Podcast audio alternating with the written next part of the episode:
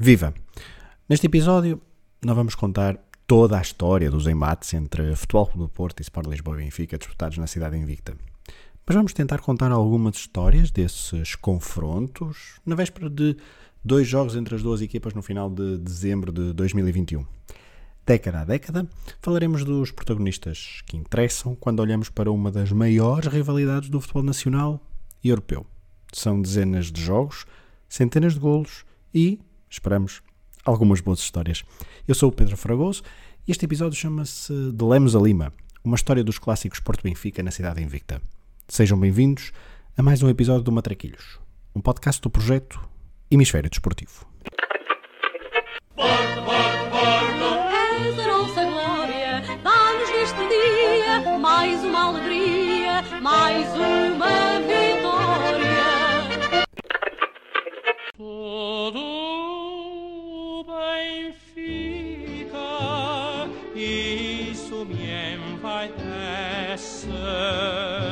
Tenho a genica que a qualquer engrandece.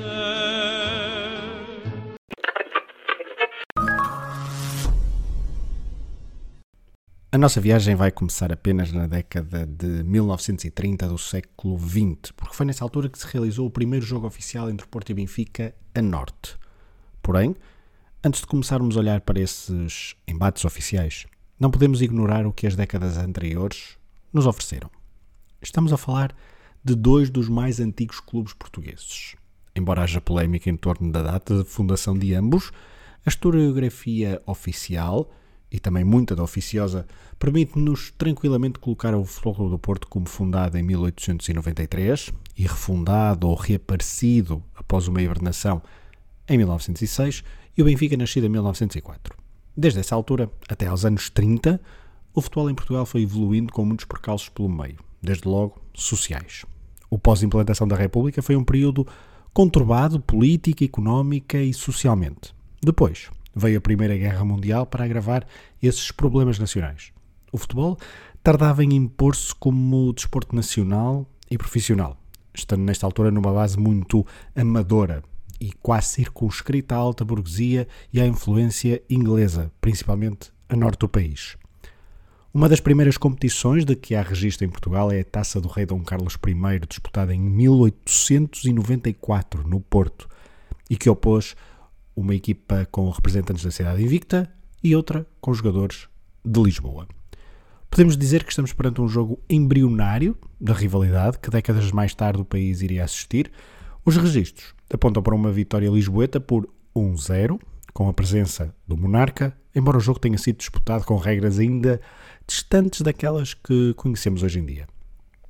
Dissemos há pouco que o primeiro Porto Benfica oficial disputado no norte do país foi apenas na década de 30, mas antes houve diversos confrontos, digamos, oficiosos. O primeiro de que há registros disputou-se em 1912 no campo da Rua da Rainha. Na verdade, foram dois jogos no mesmo dia, 28 de abril. Um com as reservas, outro com os principais jogadores de ambas as equipas. O Benfica venceu ambos, num encontro oficioso que colocava frente a frente os campeões regionais daquele ano. Durante muitos anos houve apenas campeonatos regionais e não de âmbito nacional, algo que só na década de 20 o futebol em Portugal viu nascer. O famoso e polémico Campeonato de Portugal foi criado em 1921 e é o primeiro grande torneio em eliminatórias de âmbito nacional. Esta prova, antecessor oficial da Taça de Portugal, começa então em 1921 e vê como primeiro campeão precisamente o Futebol Clube do Porto. Já o Sport Lisboa Benfica só viria a entrar em prova em 1927 facto justifica estes dois clubes não se terem cruzado mais cedo em jogos oficiais. Continuaram a defrontar-se em jogos particulares, seja a norte, seja na capital, mas tiveram então de esperar até 1931 para disputarem um jogo oficial e logo a final do Campeonato de Portugal. Ou seja, este ainda não é bem o início da nossa viagem, mas é um marco importante. Na final 30-31, em Coimbra, no campo do Amado, o Benfica venceu o segundo título de campeão de Portugal, frente aos portistas por 3-0, igualando dessa forma o número de títulos da equipa azul e branca. E agora, que já estamos nos anos 30 e que foi feita uma pequena introdução histórica, vamos começar a viagem pelos jogos disputados no Porto, entre azuis e brancos e encarnados. Com que então graçolas à vizinha cantadeira e depois venha para cá dizer que eu sou a sua única paixão e que tenho o destino marcado desde a hora em que me Oh, viu. filha, não sejas severa. Traidor, mentiroso. Está convencido que é conquistador, não, Dom Guanda Moita? Se eu não te estou a dizer a verdade, me cortem a cabeça. Ah, eu estou entalado. O meu pai é que tem razão quando diz que tu és um mentiroso, um caloteiro, um mandrião, cabeça no ar. Cabeça no ar também eu queria, mas não, não deixam, hein? Oh, Lili, não me rales, não me dito. Estou hoje tão... Nos anos 30, é preciso que se diga, o futebol torna-se cada vez mais popular, embora contra a vontade política do, regi- do regime ditatorial. Salazar preferia a ginástica e a vela como desportos nacionais. Aliás, no decreto número 210, de 16 de abril de 1932, lemos que o futebol, e cito, visto ser nulo ainda o seu papel educativo e cujos malefícios são óbvios, fim de citação, passava a ser proibido nas ruas e nas escolas. Mas os decretos foram insuficientes para travar a expansão popular deste desporto. A seleção nacional já fazia jogos oficiais, já tinha tido um bom resultado nos Jogos Olímpicos de Amsterdão em 1928 e clubes como Porto e Benfica ganhavam sócios e adeptos. O primeiro jogo oficial entre estas duas equipas realizado no norte do país foi então a 26 de junho de 1932, no Campo do Amial, recinto com um relógio monumental e que era significativamente maior do que o do Campo da Constituição, permitindo um maior número de adeptos. O jogo era a contar para as meias finais do Campeonato de Portugal, disputada a duas mãos. Na primeira, no Campo das Amoreiras, o Porto já havia vencido por 2-1 e confirmou no segundo jogo a superioridade, batendo o Benfica por 3-0. Valdemar Mota, Pinga e Acácio Mesquita fizeram os gols da vitória que apurou os azuis e brancos para a final que viriam a conquistar frente aos beleneses. Os relatos deste jogo entre Porto e Benfica mostram-nos que houve muita tensão entre jogadores, dirigentes e adeptos. Houve demasiada agressividade, uma marca que, como veremos, seria própria dos embates entre as duas equipas nas décadas seguintes. Não começou nos anos 80 ou 90. Já nos anos 30, a tensão era elevada. Aliás, na época seguinte o sorteio voltou a ditar um confronto entre Porto e Benfica, mas agora nos quartos de final e com o primeiro jogo a ser disputado a norte. O Futebol do Porto venceu por esclarecedores 8-0, com Valdemar Mota e Acácio Mesquita a fazerem ambos um hat-trick. Só que este jogo originou um corte de relações institucionais entre os clubes. Os registros históricos são contraditórios, caso estejamos a ler a imprensa de Lisboa ou a do Porto. Mas o que é certo é que durante o jogo houve várias agressões entre jogadores e dirigentes e a Federação, chamada posteriormente a intervir, decretou alguns castigos que a direção portista não gostou e acabou por originar o tal corte de relações com o Benfica. Só em 1935 é que reataram relações, celebradas na altura com a realização de um jogo amigável na época do Natal. Nos anos 30, o Benfica não conseguiu vencer uma única vez o Futebol do Porto a Norte, seja para o Campeonato de Portugal, competição que existiu até 1938, seja já para a nova Liga Portuguesa, criada em 1934, inspirada nos mais modernos campeonatos europeus da época, no sistema todos contra todos que ainda hoje impera na maioria dos países. O Benfica, como dizíamos, não conseguiu vencer uma única vez este clássico na década de 30. Embora haja um jogo que fica na história do Clube Lisboeta. A 11 de junho de 1939, jogou-se a primeira mão das meias finais da primeira edição da Taça de Portugal, a tal nova competição que substituiu o Campeonato de Portugal. O sorteio ditou um Porto-Benfica e a primeira mão foi disputada no Estádio do Lima, um recinto que o Porto também alugava ao Académico do Porto e que era um dos mais modernos do país. O Porto derrotou o Benfica por 6-1. O gol encarnado da autoria de Alexandre de Brito foi fundamental, porque, apesar dos gols portistas de Lopes Carneiro, Costuras, Pinga e Carlos Nunes na primeira mão, no segundo jogo o Benfica venceu por 6-0 e apurou-se para a final da Taça de Portugal, num jogo outra vez marcado pela polémica, já que o Porto abandonou a partida antes do final, houve várias expulsões e novo corte de relações institu- institucionais. O Benfica acabou por perder a prova na final disputada frente à Académica. Os anos 30 são, por isso, de domínio portista no que concerne a jogos entre Porto e Benfica disputados na cidade do Porto. Estamos numa época em que o Futebol do Porto tem vários jogadores e treinadores de origem húngara. Cisca é o mais notável, ele que foi guarda-redes e depois treinador dos azuis e brancos e que nunca perdeu um Porto Benfica na cidade do seu clube. Do lado benfiquista, também há dois treinadores húngaros, Lipo Erska e Janos Biri, este último de quem falaremos já daqui a pouco. Antes, damos nota do primeiro Porto Benfica do histórico jogador benfiquista Francisco Ferreira. O perfeito capitão jogou o seu primeiro clássico no Porto a 10 de abril de 1938, num jogo da 12ª jornada do campeonato. Houve embate a duas bolas, com os portistas a marcarem por Costuras e Ângelo Silva, e o Benfica marcou por Rogério de Sousa e Alfredo Valadas. E onde é que entra aqui Fran- Francisco Ferreira? Pois, os mais atentos certamente que sabem da sua história, mas a verdade é que o seu primeiro Porto Benfica é disputado de azul e branco, natural. De Guimarães, Francisco Ferreira faz parte da formação do Porto durante alguns anos e foi lá que se estreou então como sénior. Depois, incompatibilizou-se com a direção portista por causa do valor do salário, o Benfica aproveitou e Francisco Ferreira tornou-se um dos maiores eh, jogadores do clube de Lisboeta, um dos mais importantes, quando jogou entre 1938 e 1952, vencendo quatro campeonatos e seis taças de Portugal. Francisco Ferreira esteve presente, claro, na primeira vitória benfiquista frente ao Porto, nos jogos disputados a norte. Mas para isso, temos de entrar na década de 40. Aniki, bebê, aniki, bobó, passarinho, totó, birimbau, cavaquinho, salamão, sacristão, polícia, ladrão. Eu não quero ser ladrão,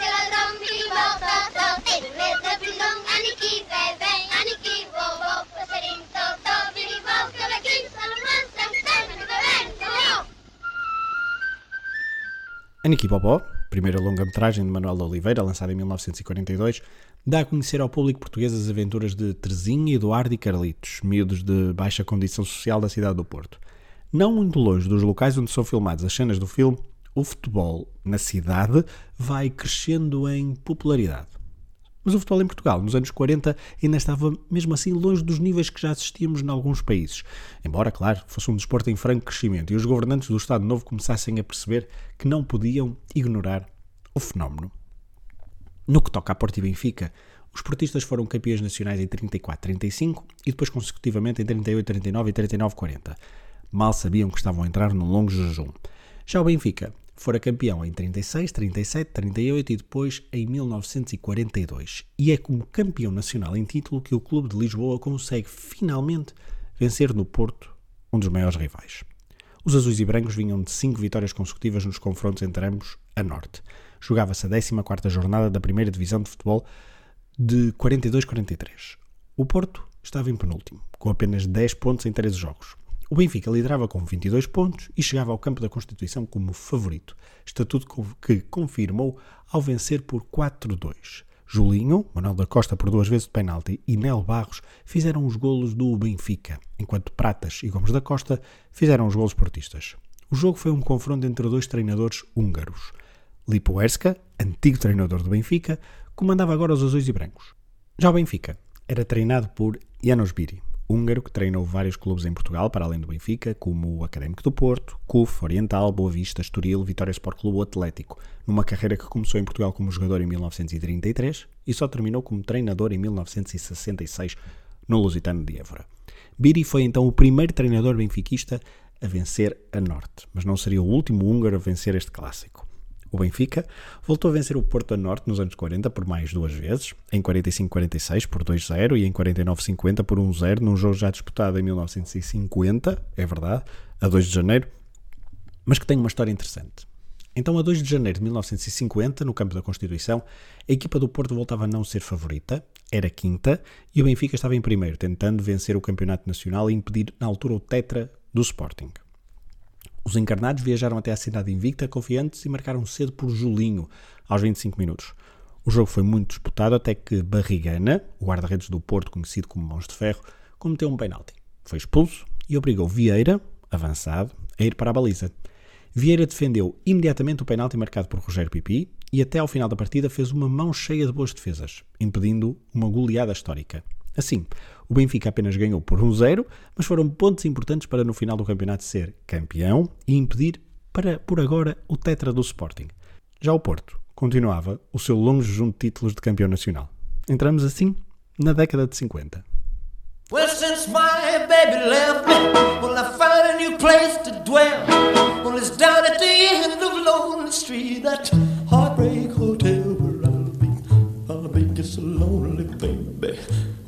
so lonely. I'll be just so lonely, I could die. Although it's always crowded, you still can find some room for broken-hearted lovers to cry there in the gloom. Be so, well, be so lonely, baby. O Porto podia estar numa época em que estava afastadíssimo dos títulos nacionais. Mas a verdade é que fazia destes jogos com os principais rivais acontecimentos determinantes nas suas épocas desportivas. Depois de tempos conturbados nos anos 30 e 40, as direções dos dois clubes nos anos 50 viveram estranhos tempos de paz e harmonia. Isto talvez explique o facto das inaugurações dos dois estádios de ambos, Antas e Luz, terem sido marcadas por dois jogos entre as duas instituições. Em 1952, o Benfica veio estragar a festa portista vencendo por 8-2. Em 1954, o Porto deu a provar do mesmo remédio, embora por números menos humilhantes. 3-1 no novo Estádio da Luz. Mas isso foram jogos particulares. Oficialmente, o Benfica passou toda a década de 50 sem vencer nas Antas. Pior, entre 50-51 e 57-58, o Porto venceu todos os jogos para o campeonato em casa contra o Benfica. São oito vitórias seguidas numa época em que o dominador do futebol nacional se chamava Sporting Clube de Portugal, com os seus cinco violinos. Uma destas oito vitórias seguidas foi fundamental para o Porto quebrar o seu próprio jejum. Em 55-56, o Porto sagrou-se campeão nacional 16 anos depois, um título há muito desejado e conquistado com o mesmo número de pontos do Benfica, mas com vantagem para os azuis e brancos. No clássico das Antas dessa época, o Porto venceu por 3-0, golos de Gastão, Jaburu e António Teixeira. Os primeiros dois eram jogadores brasileiros, tal como o técnico de então. Dorival Nippel, conhecido como Iustris, tinha chegado às Antas no início dessa temporada numa desesperada tentativa do presidente Cesário Bonito em conquistar o tão ambicionado título de campeão. Já na altura, a direção portista apostava na tática discursiva contra os poderes instalados de Lisboa.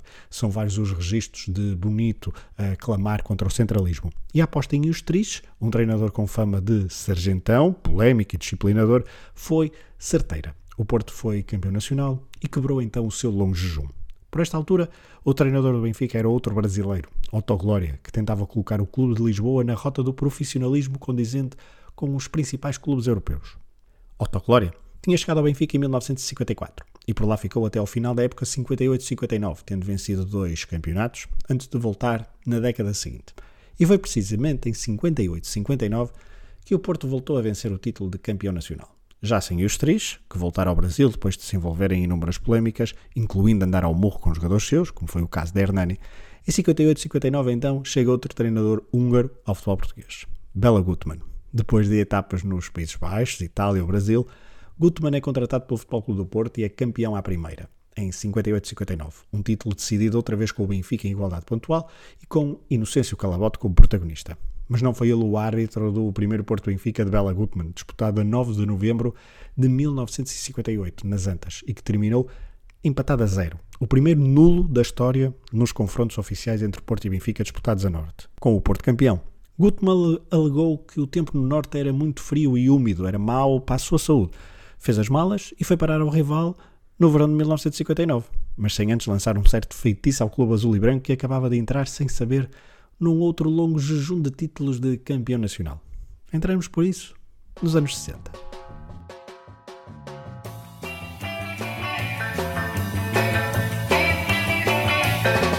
Eusébio, tu é.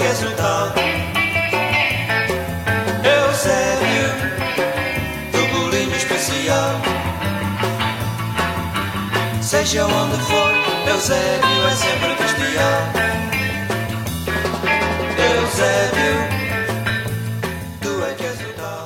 Gutmann foi para Lisboa construir o Benfica bicampeão europeu. Mas nos anos em que o Benfica venceu a taça dos clubes campeões europeus, o Clube das Águias não conseguiu vencer nas Antas. Em 60-61, o Porto venceu por 3-2, bis de Noé e gol de Hernani, o furacão de Águeda que no verão de 1961 rejeitaria sair para o Inter, onde iria ganhar muitíssimo mais. Em 61-62, no primeiro clássico que Eusébio jogou nas Antas como jogador do Benfica, o Porto venceu por 2-1. Para o Benfica, marcou José Águas, mas Azumir Veríssimo e Jaime ajudaram a equipa do Porto, orientada novamente por um húngaro, agora Georgi Orth, a bater o seu compatriota, Bela Gutmann. O Benfica só conseguiu voltar a vencer nas Antas em 1963, a 24 de fevereiro, mais de 13 anos depois da última vitória a norte. Em 1963, o Porto tinha um novo treinador húngaro, Jano Kalmar, e o Benfica tinha o chileno Fernando Riera. Mas também tinha Eusébio, pela primeira vez, o Pantera Negra marcou nas antas ao serviço do Benfica e ajudou a quebrar este particular jejum encarnado. Vitória por 2-1, com golos de Simões e, claro, de Eusébio. Golo de penalti a bater o guardião Américo. Nos anos 60, o Porto não venceu qualquer título de campeão, mas nos jogos em casa contra o Benfica raramente claudicava. E nem com o regresso de Bela Gutmann ao Benfica, em 65-66, os encarnados conseguiram vencer. Nesta época, o Porto, treinado pelo brasileiro Flávio Costa, venceu por 2-0, golos de Naftal e Nóbrega. Mas isso foi um ano depois de Eusébio ter sido expulso pela primeira vez na carreira, precisamente nas Antas, a 4 de outubro de 1964, num jogo a contar para os 16 avos de final da Taça de Portugal, o Benfica empatou nas Antas, 1-1, golos de Eusébio para o Benfica e Carlos Batista para o Porto, orientado nesta altura por Otto Glória, que assim completava o quarteto Sporting Benfica, Belenenses e Porto. Mas então neste jogo que ditou o empate uma bola, Eusébio foi expulso pelo árbitro Porfírio da Silva. Eusébio conta que o árbitro o expulsou porque tirou a bola do sítio correto antes da marcação de um livre direto e que após a expulsão foi alvo de uma enorme salva de palmas por parte dos adeptos do Futebol Clube do Porto. O jogo estava resolvido, pois era a segunda mão da eliminatória e na luz o Benfica havia vencido, por 4-1. Em meados dos anos 60, depois das experiências húngaras e brasileiras no comando técnico do Porto, regressa às Antas agora como treinador José Maria Pedroto, ex-jogador da casa que tinha sido campeão com Bela Gutmann e os Trich. O técnico, natural de Lamego, já tinha passado nas camadas jovens do clube. Treinou depois a Académica de Coimbra, Leixões e Varzim. E em 1966 chega ao Porto para tentar quebrar o tal jejum de títulos, não só no campeonato, como na Taça de Portugal. No campeonato, não foi feliz, com dois terceiros lugares e um vice-campeonato nas três épocas em que orientou o clube. Mas na Taça de Portugal conseguiu o seu primeiro título enquanto treinador. Na edição 67-68, o Porto bateu o Vitória Sadino no Jamor por 2-1. Mas antes de chegar ao jogo decisivo, o sorteio ditou um escaldante encontro entre Porto e Benfica nas meias finais. A eliminatória foi disputada a duas mãos. Na luz, empate a 2. Nas Antas, vitória por 3-0, com bis de Djalma e gol de Pavão. O único gol de Pavão ao Benfica foi este, nas Antas, em 1968, cerca de 5 anos antes de falecer num jogo depois frente ao Vitória, precisamente o clube contra quem conquistou o seu único título ao serviço do Futebol do Porto. Pedroto saiu em 1969 e só voltaria sete anos depois. Já o Benfica, depois da vitória em 1963, só voltaria a vencer nas Antas em 1970, num jogo a contar para o campeonato de 69-70. Vitória por 2-1, com um dos golos do Benfica a ser apontado por Artur Jorge, novo jogador do Benfica, avançado formado nas Antas, uns anos antes. Vamos por isso entrar nos anos 70.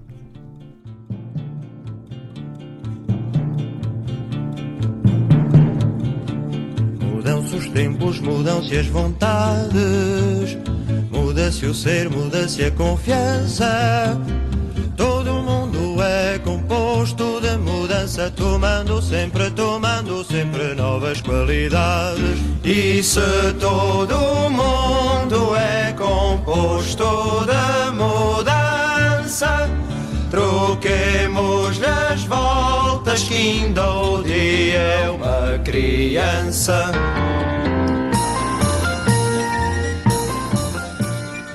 As mudanças de ciclo no futebol português aconteceriam nesta década de 70, mas teriam de aguardar por 1978.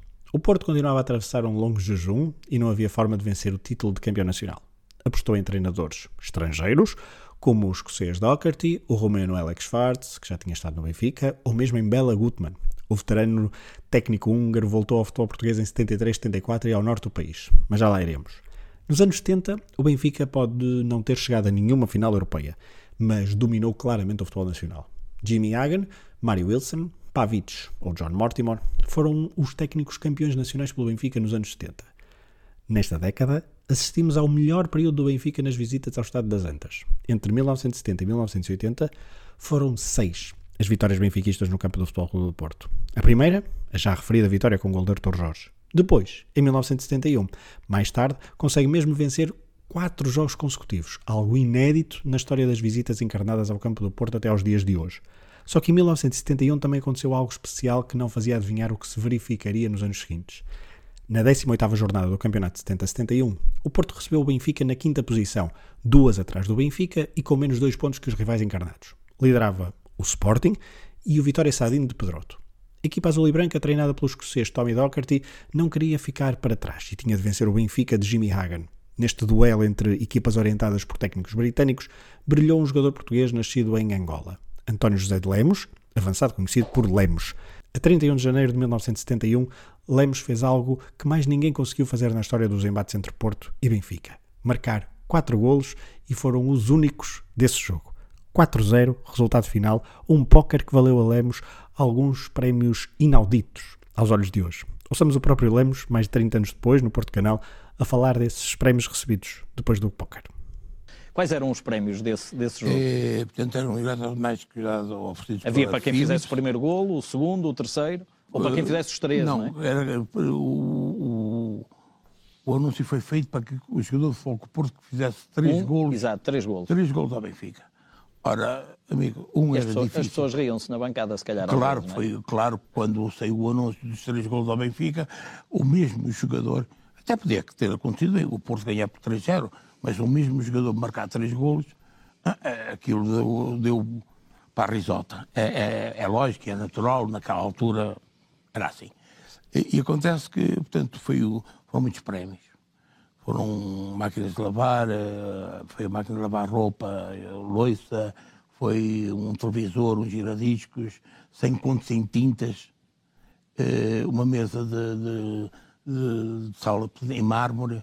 eh, Amigo, Só ficou com a mesa. não fiquei, porque o, tudo o resto foi distribuído por toda a gente, porque eu falei na altura com, com o capitão de equipa, que era o Pavão, e, e disse-lhe a ele não é, que eu só queria aquilo, a mesita. Pronto.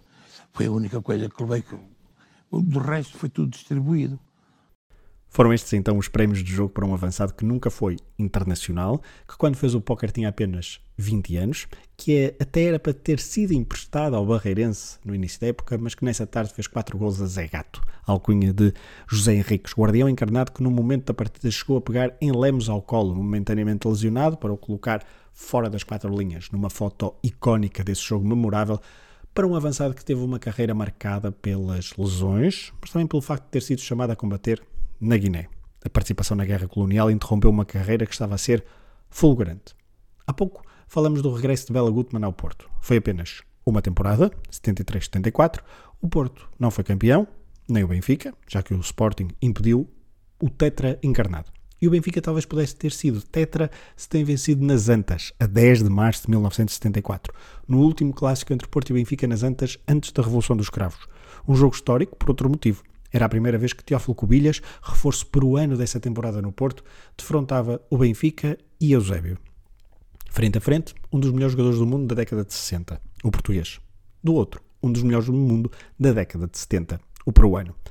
O Porto venceu o Benfica por 2-1, com golos de Abel Milhetti e Cubilhas. Para o Benfica, marcou Eusébio, pois claro.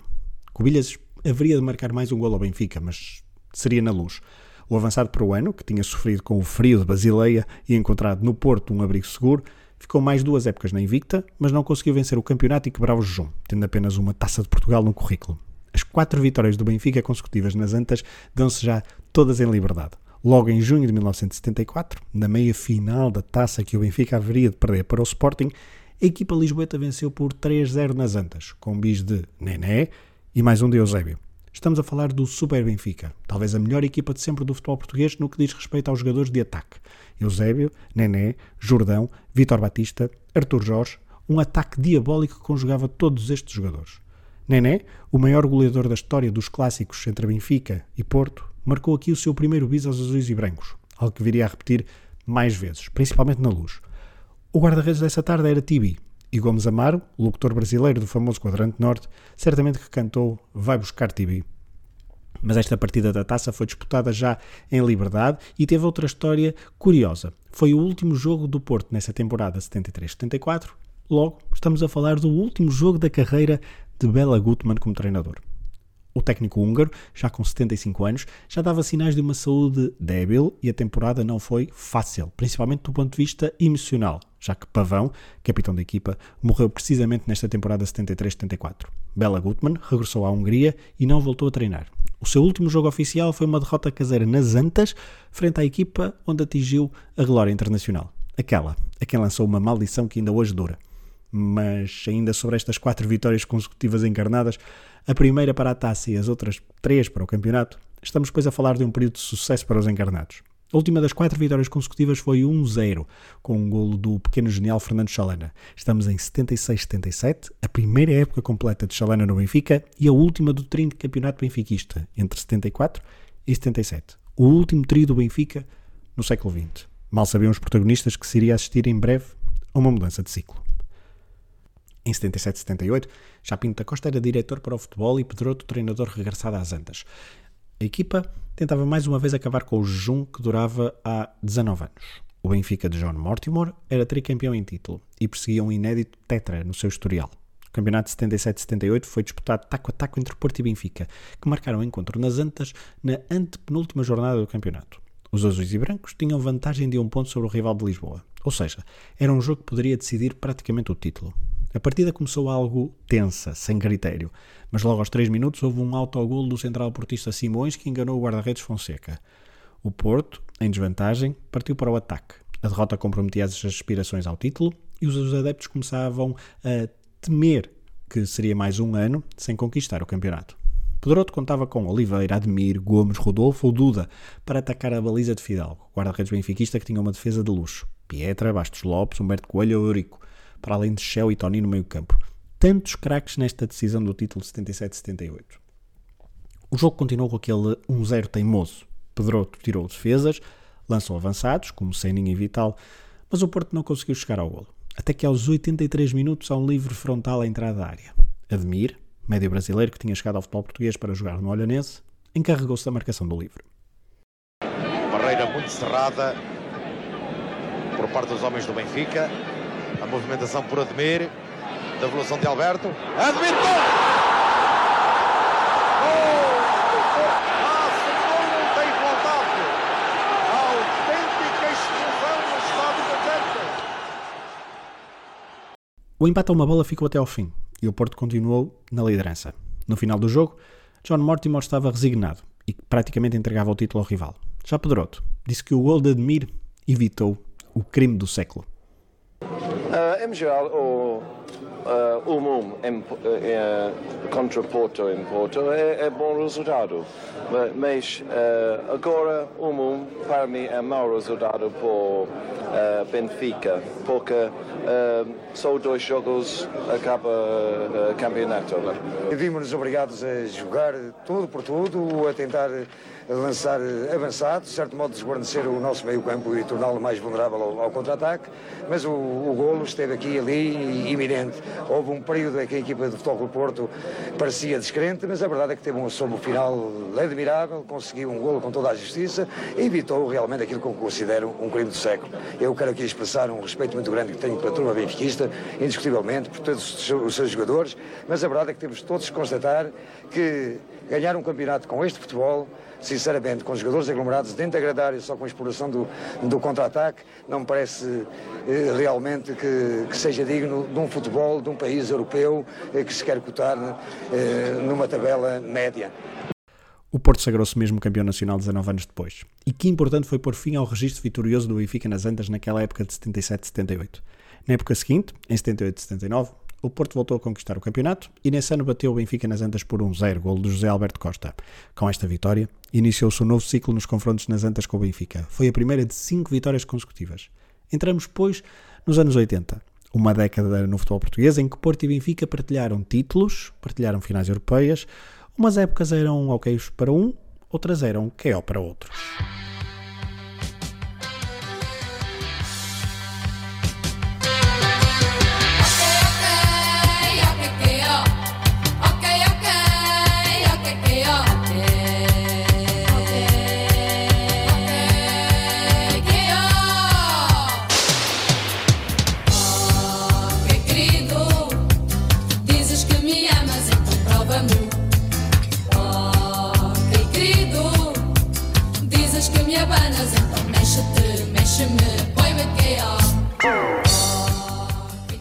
O verão de 1980 é recordado nas Andas como o verão quente.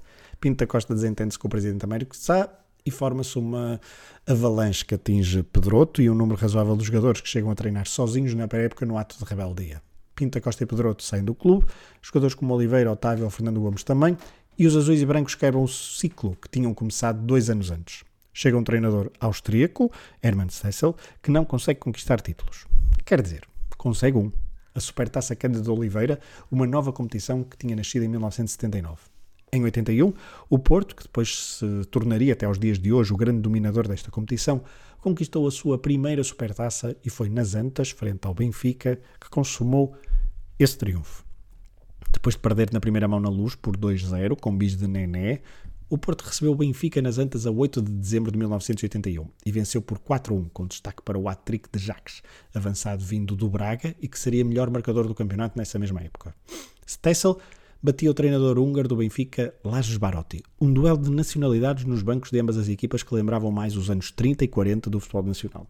Destaque nesta altura para o facto do Benfica começar a apresentar nas suas fileiras jogadores estrangeiros. Depois de uma alteração nos estatutos em 1978, o Benfica começou a pouco e pouco a integrar jogadores de nacionalidade não portuguesa nas suas equipas. E o primeiro golo estrangeiro do Benfica em clássicos nas Antas foi de Zoran Filipovic, em 1981. Uma derrota por 2-1, com gols portistas de Romeu e Jaime Pacheco. Lars Barotti, que foi campeão nacional do Benfica, antecedeu a chegada de Sven Goran Eriksson, um revolucionário no futebol português. Em 82-83, o sueco chega ao Benfica ao mesmo tempo que Pedroto e Pinto da Costa, agora como presidente do clube, regressam então ao estado das Antas. Os duelos Pedroto-Eriksson significavam confrontos geracionais de duas figuras marcantes para o futebol nacional. O primeiro embate entre eles nas Antas terminou com um 0-0, num jogo onde Bento defendeu um penalti de Fernando Gomes. O Benfica saiu das Antas com 4 pontos de avanço e embalou para o título nacional. O segundo e último jogo de Eriksson contra Pedroto nas Antas foi em agosto de 1983, numa final da Taça de Portugal muito polémica. A Federação tinha determinado que o palco da final seria nas Antas, ainda antes de saber quem seriam os finalistas. Depois, o percurso desportivo determinou um Porto Benfica e os responsáveis da Federação resolveram mudar a final para o Sul. Pinto da Costa, ainda fresco na presidência do clube e a tentar recuperar o espírito de anteriores presidências dos anos 50 no combate ao centralismo, disse que só jogaria a final se fosse nas Antas. Houve um impasse. A época de 82-83 terminou com o jogo adiado e foi decisiva a intervenção do presidente benfiquista Fernando Martins a conseguir encontrar uma solução. O jogo seria finalmente nas Antas, em agosto de 1983. Eriksen não se importou com isso e conseguiu incutir nos seus jogadores o espírito decisivo para vencer essa final. O jogo foi o último Porto Benfica da carreira de Pedroto. Antes do início da partida, a equipa de reportagem da RTP apanhou o técnico portista e Eusébio em conversa animada. Desculpem, Pedroto Eusébio, de facto, dois nomes importantes no desporto português. Pedroto, um homem que vai estar a sofrer muito hoje, principalmente porque a sua equipa está aqui nesta final. É, Naturalmente, pois muito interessado no desfecho da partida, embora eu saiba também que o Eusébio vai sofrer um, um- pouco e espero que ele sofra mais do que eu. É, agora, de qualquer modo, tenho mais uma vez muita honra de, de estar com o Eusébio, digo isto com, com sinceridade, sou um grande admirador dele como homem e como jogador extraordinário que foi, não é preciso estar a fazer mais incómodos e naturalmente quando nos encontramos é sempre uma alegria. Eu já convidei em tempos o Eusébio para trabalhar comigo, mas já, já há muitos anos e ainda não perdi as esperanças. Tenho a impressão que o Eusébio, pois que pode treinar qualquer equipa em qualquer parte do mundo, tem categoria mais suficiente para isso, mas quem sabe se nós dois um dia podemos colaborar naturalmente no Norte. Pedroto, há pouco dizia o Pedroto a brincar, Eusébio. Bom, tu não jogas, o Eusébio estava dentro do campo e nós ouvimos essa, essa boa disposição com que o Pedroto começou por conversar com o Eusébio. Vai sofrer muito também, Eusébio. Sim, sem dúvida nenhuma. Quando eu jogava era diferente. Agora, como não jogo, aliás, até tem razão, vou sofrer muito porque agora, como não jogo, estando fora, sofro muito mais. Mas, aliás, eu, como acabou agora de dizer o Sr. Pedroto, foi, fui sempre um- também um admirador dele, sou muito amigo dele e estou sempre em contato com ele. E ele estando aqui mesmo no Norte e eu estando em Lisboa, é uma pessoa que tenho uma admiração por ele e, e desejo a ele e a equipa de Futebol Clube do Porto uma boa sorte. E a minha equipa, como sempre, vai jogar aqui e mais uma final da Taça Portugal nas Antas e vai tentando proporcionar um bom espetáculo e, por que não, e ganhar também o jogo, porque tem, o Benfica tem uma equipa para, para ganhar aqui também no Norte. O jogo foi bem disputado, intenso e caiu mesmo como previra Eusébio para o Benfica. Aos 20 minutos de jogo, Carlos Manuel rematou de longe e apanhou desprevenido o guarda-redes José Beto. Carlos Manuel, em agosto, a aquecer para o que viria a fazer meses depois em Estugarda, ao serviço da seleção. O Benfica conquistava assim mais uma taça e o Porto, depois de muita polémica, perdia em casa mais uma final, tal como tinha acontecido nos anos 60, dessa vez frente ao Leixões. Pedroto, em janeiro de 1984, foi hospitalizado e não regressou mais ao comando técnico da equipa. Fechava-se assim um ciclo, iniciava-se outro, com a chegada de Artur Jorge, seu discípulo e ex-craque goleador do Benfica. O primeiro Porto Benfica de Artur Jorge como treinador foi em 84 85, num jogo a contar para a terceira jornada. Do lado do Benfica, novo treinador húngaro, Paul Chernay. O jogo ficou 2-0, resolvido com bis de Fernando Gomes, numa época em que seria pela segunda vez bota de ouro europeu. Foi o primeiro bis de muitos nessa temporada para alguém que depois disso seria sempre conhecido como Bibota. O Porto, regressado aos títulos de campeão nessa temporada de estreia de Artur Jorge, estendeu esse domínio nacional para os clássicos nas Antas. O Benfica, depois da vitória na final da Taça de 83, não conseguiu mais nenhuma vitória a norte frente ao Porto. E nem mesmo quando o jogo foi no Estádio Municipal 1 de Maio, em Braga, na primeira jornada do Campeonato 86-87, por causa de uma interdição às Antas, na sequência dos festejos de invasão do campo, uns meses antes. Houve empate então em Braga, a duas bolas. Nessa temporada de 86-87, o Benfica, novamente orientado por John Mortimer, venceu o título nacional, mas o Porto conseguiu a glória europeia com a final em Viena. O Benfica teve de esperar pela primavera de 1991 para voltar a vencer nas Antas. Vamos entrar assim nos anos 90. Tu querias perceber os pássaros voar como um jardel sobre os centrais,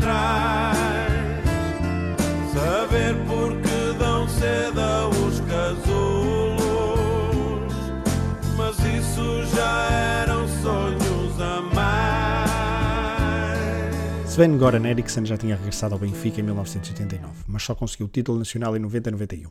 E para vencer o título, o jogo das Antas foi fundamental e ainda hoje é recordado pelos benfiquistas como um dos mais importantes da história do clube encarnado. O Porto, que nesta altura já era mais conhecido por Dragões e não por Andrades, recebeu o Benfica no segundo lugar a um ponto da liderança. Era a 34ª jornada de um total de 38. O jogo parecia ser decisivo, e assim o foi. O Porto Artur Jorge bem atacou o jogo todo, com Costa de Novo, Domingos e companhia. Mas a 10 minutos do fim, Eriksen faz uma substituição mágica que muda a partida e coloca praticamente um ponto final no campeonato 90-91. Ouçamos a reportagem de Costa Monteiro sobre o jogo, ele que chega a nomear incorretamente o herói desta partida, César Gonçalves de Brito Duarte. Aos 35, entra Carlos Brito para Pacheco. Aqui o Benfica ganhou a partida, foi mais feliz nas alterações que introduziu. Aos 37, Carlos Brito faz 1-0 para a equipa do Benfica. Um lance muito bonito do lado direito e Carlos Brito a aparecer no limite da pequena área, a cabecear de cima para baixo, batendo eh, Vitor Bahia e também os centrais da turma azul-branca. Vamos ver em repetição. Era a vitória da contenção, era a vitória do contra-ataque, era a vitória também da maior felicidade em termos de modificações e de substituições por parte da Ericsson. Aos 40 minutos, o Benfica arruma a questão também por César Brito. Paulo Pereira tinha sido mandado adiantar para o centro do seu ataque, desguarnecido o flanco direito da defesa portista, o Benfica aproveita, Valdo, excelente abertura, César Brito muito rápido, fazendo 2-0 para a equipa do Benfica. Vitória merecida da equipa mais consistente, mais serena e mais feliz nos lances capitais, uma vitória do Benfica por 2-0, que catapulta a equipa de Ericsson à provável vitória no Nacional de Futebol da primeira divisão. É um jogo que marca uma geração. Os gols de César Brito puseram fim a um jejum de vitórias nas Antas que durava desde o verão de 1983 até aquele jogo a 28 de abril de 1991.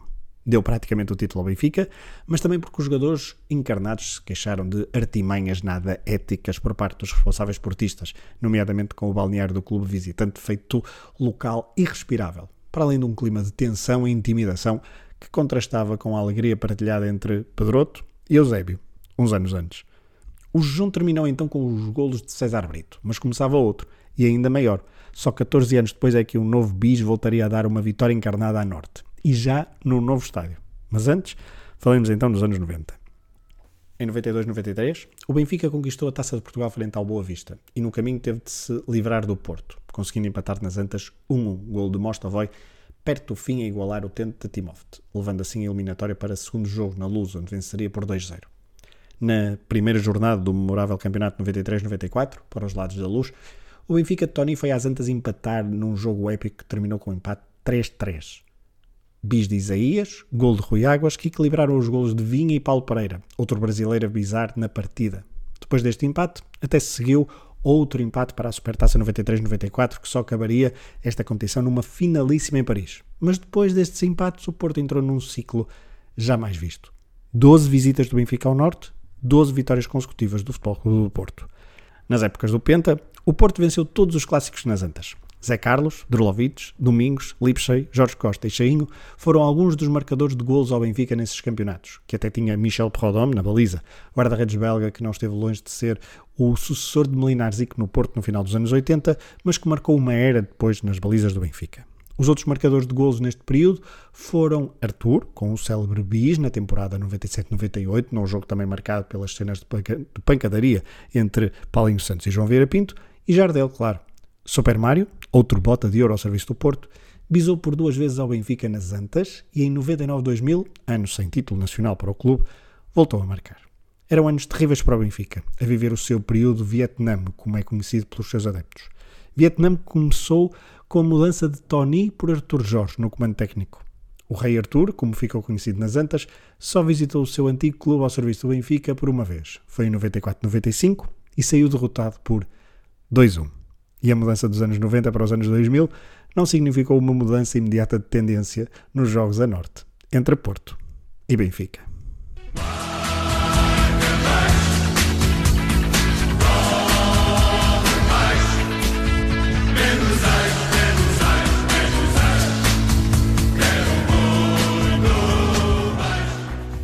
Não entremos em discussões sobre quando começou o novo milénio o novo século. Tomemos como referência o ano 2000. O Benfica continuava a ir às antas e a perder, mesmo no período de 3 anos em que o Porto não conseguiu ser campeão, o que à época era quase inédito na presidência de Pinto da Costa. Em janeiro de 2001, num jogo dos oitavos de final da taça e num dia de inverno a Porto, o Benfica saiu goleado por 4 a 0. No ano seguinte, no primeiro Porto Benfica do José Mourinho, os azuis e brancos venceram um encontro muito bem disputado por 3-2. Era uma espécie de aperitivo para o que viria a acontecer nos dois anos seguintes. Um Porto de luxo, com Deco a liderar um, como um maestro, uma orquestra quase perfeita. Nas duas épocas em que Mourinho levou o Porto a títulos europeus, a equipa portista venceu o Benfica duas vezes. Primeiro por 2-1, com magia de Deco, e depois por 2-0, no último Porto-Benfica nas Antas. Mas o Mourinho saiu e o Benfica soube aproveitar. Com Giovanni Trapattoni ao comando, os encarnados em 2004-2005 puseram fim aos títulos no Campeonato Nacional e para isso muito contribuiu o empate a norte. Já no novo estado do Dragão, jogava-se a 23 jornada. O Porto ia já no terceiro treinador. Conselheiro era o Timoneiro, depois de Del Neri e Victor Fernandes. Ambas as equipas partilhavam a liderança do campeonato e partilharam os pontos no final do jogo. McCarthy marcou para os Dragões. O pequeno Giovanni, de cabeça num canto, fez o empate. No final da época, em maio de 2005, o Benfica quebrou o jejum de títulos, celebrando no Bessa o título nacional. Meses depois, voltou à cidade do Porto para quebrar um outro jejum. A 15 de outubro de 2005, duelo de treinadores neerlandeses, com Adrianse contra Ronald Koeman. Saiu a melhor o técnico benfiquista, graças ao bis de Nuno Gomes.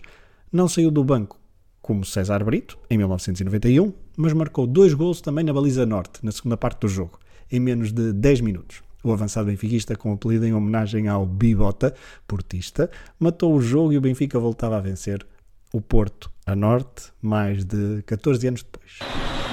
Avança, cruzamento, chega Nuno Gomes, atira é o segundo do Benfica, Nuno Gomes outra vez. Já tinha marcado um, o primeiro da carreira ao Porto com a camisola do Benfica.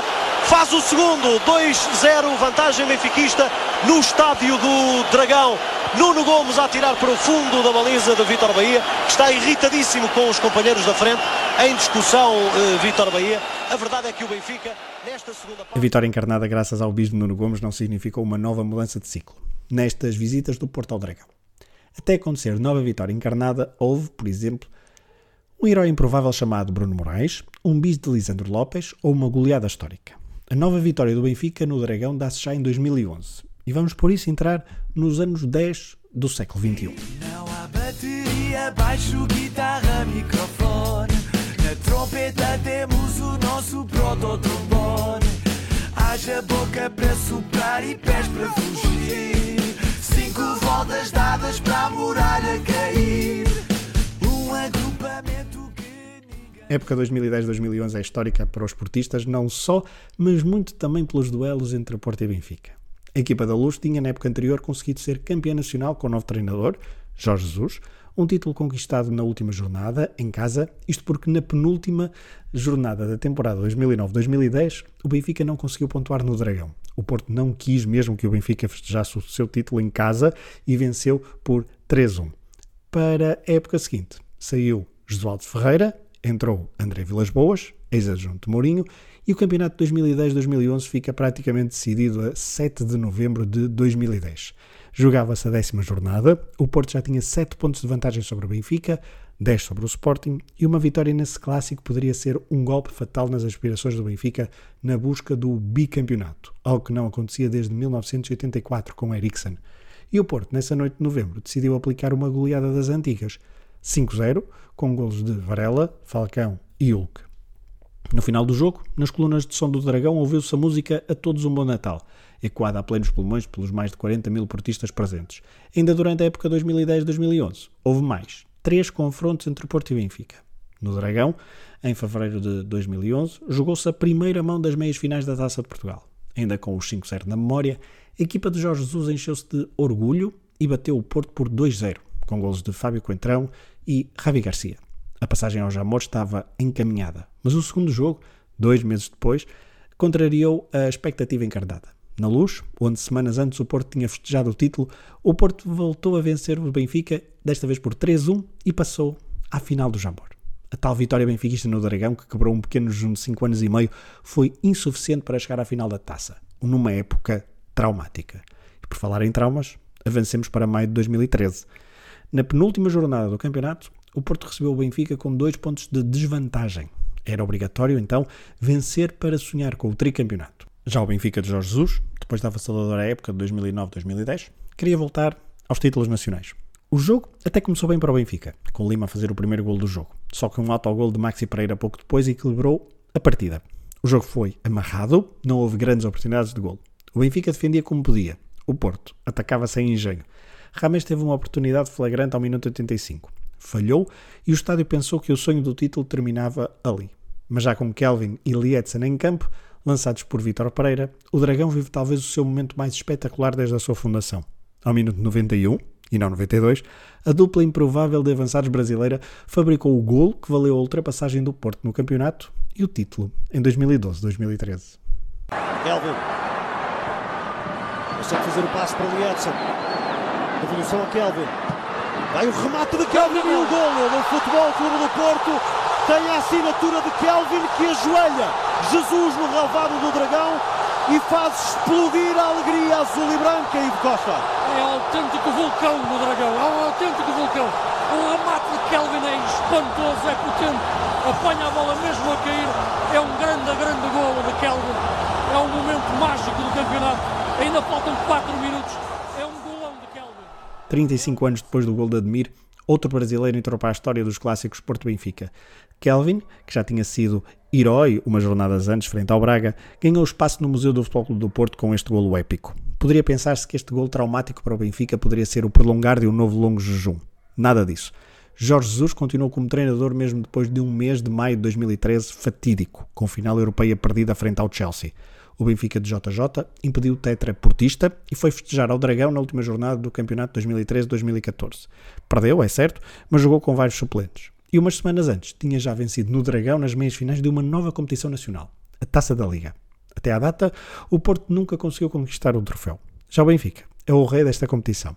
O único jogo entre as duas equipas no Dragão para esta competição foi a meia-final da Taça, de, da Taça da Liga de 13-14, decidida nos penaltis. O Benfica já tinha eliminado o Porto da Taça de Portugal, já era campeão nacional e foi ao Dragão vencer nos penaltis, recuperando então do trauma.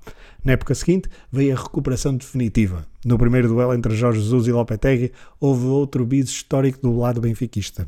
Lima, avançado brasileiro que já antes de chegar ao Benfica gostava muito de marcar ao Porto, fez os dois gols do jogo. A 14 de dezembro de 2014 foi a vez do Benfica desejar bom Natal ao rival. Em 2015-2016. O jogo foi decidido por André André, filho de um histórico jogador portista que jogou vários clássicos nos anos 80 e 90, mas a vitória por 1-0 não foi suficiente para impedir o Benfica de se sagrar tricampeão nacional pela primeira vez desde 1977. Estávamos em mudança de ciclo e os encarnados chegaram mesmo ao tão desejado tetra no ano seguinte, numa época onde empataram no Dragão, já nos descontos, com o golo de Lisandro Lopes. Pinto da Costa, que enquanto presidente portista nunca tinha estado quatro anos seguidos sem ser campeão, contratou Sérgio Conceição para treinador, na tentativa de quebrar o ciclo. O Penta foi evitado, é certo, mas nesse ano houve empate a zero no Dragão. E em 2018-2019, o Benfica de Bruno Lage vai vencer ao Dragão por 2-1, completando uma recuperação na, na, tabela classificativa épica. Os gols de Rafa e João Félix responderam ao gol de Adriano Lopes e com esta vitória o Benfica nunca mais largou o comando da Liga Portuguesa. Desde 1986 que o Porto não disputava três clássicos a norte com o Benfica sem vitórias. Mas na época seguinte, a menos de um mês da sociedade entrar em confinamento por causa da pandemia, o Porto de Conceição conseguiu finalmente vencer o Benfica no Dragão vitória por 3-2, e nenhum bis benfiquista, neste caso de Carlos Vinícius, foi suficiente para evitar a derrota. O Porto fazia em 2019-2020 o que o Benfica havia conseguido na época anterior, ultrapassar o adversário na classificação, recuperando uma desvantagem pontual significativa. A 15 de janeiro de 2021, jogou-se o último Porto Benfica na cidade invicta. Foi o primeiro clássico no Porto sem adeptos, devido à pandemia. Houve empate a uma bola, Grimaldi e Marega marcaram os gols do jogo, um empate que só beneficiou o Sporting, que mataria os seus junto títulos nesta temporada.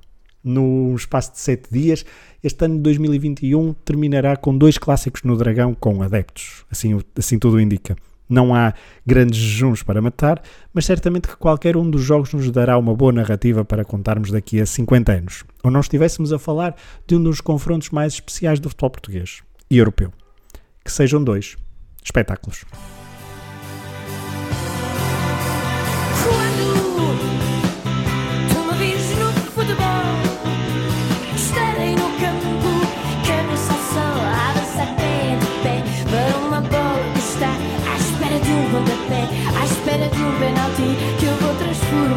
Ti. Eu vou atirar para ganhar, vou matar e o gol que eu fizer ficará sempre na rede a libertar-nos da sede. Ficará sempre na rede a libertar-nos da sede. Não cagas só na bancada de trás, desce-me essa escada, vem deitar-te na grama, vem falar comigo, com gente que se anda se poder mais. Vamos jogar. Porto, Porto, Porto. És a nossa glória, dá-nos neste dia mais uma alegria, mais uma vitória. Todo Benfica, isso me envaidece. Tenho a